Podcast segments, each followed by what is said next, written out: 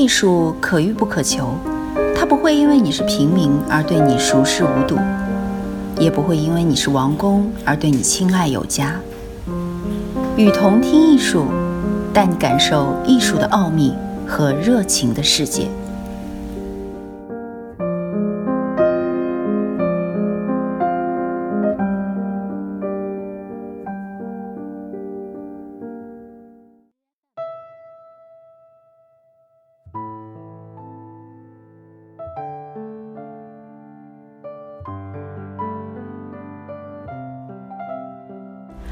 无色之色，宋代由唐代的繁华绚烂过渡而来，在绘画上产生了水墨画的空灵韵秀，在工艺上发展出了宋词洁净高华的气质。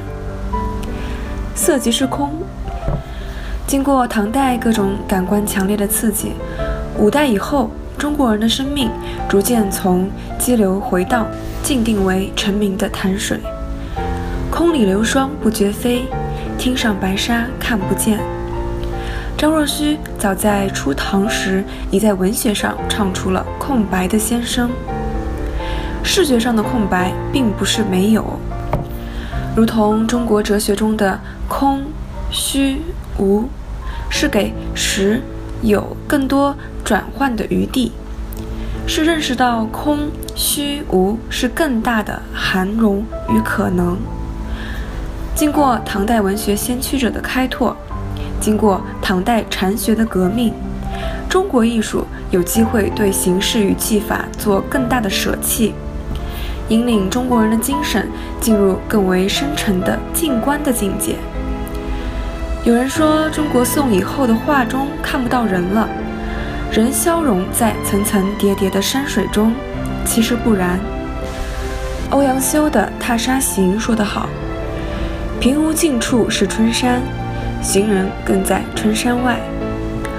无论是曲中人不见，江上树清风，或是平无尽处是春山，行人更在春山外，宋人提出的江或山都不为人的喜怒而在。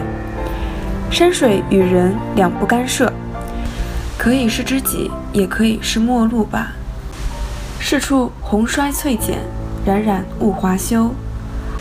柳永的《八声甘州》似乎说的是一种心情，从颜色的纷繁中解放出来。宋元人爱上了无色，是在无处看到了有，在墨中看到了丰富的色彩，在枯木中看到了生机，在空白中看到了无限的可能。其实这里所说的就是我们经常说的留白跟墨分五色。我们面对定窑的白，汝窑的雨过天晴，都不过是面对一种不可能，把形式与色彩降到最极限的低度。宋窑从形而下的器物升华成为一种精神。宋代艺术的动人之处，便是它常常以一种暗示的方法存在，使存在变成一种理念。姜白石的《念奴娇》中说。嫣然摇动，冷香飞上诗句。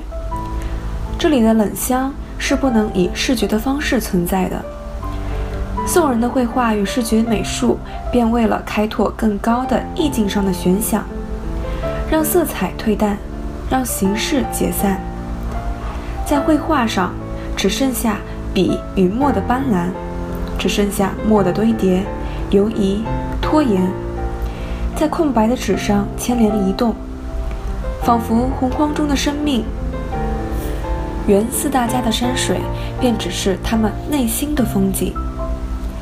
离赞的简单，是因为把风景回复到了初始，仿佛是洪荒中的莺啼，只是一生，却有大悲与大喜。我是与同听艺术的主播叔叔，把你愿意分享的关于艺术的文章发给我们。我们会分享给更多的人。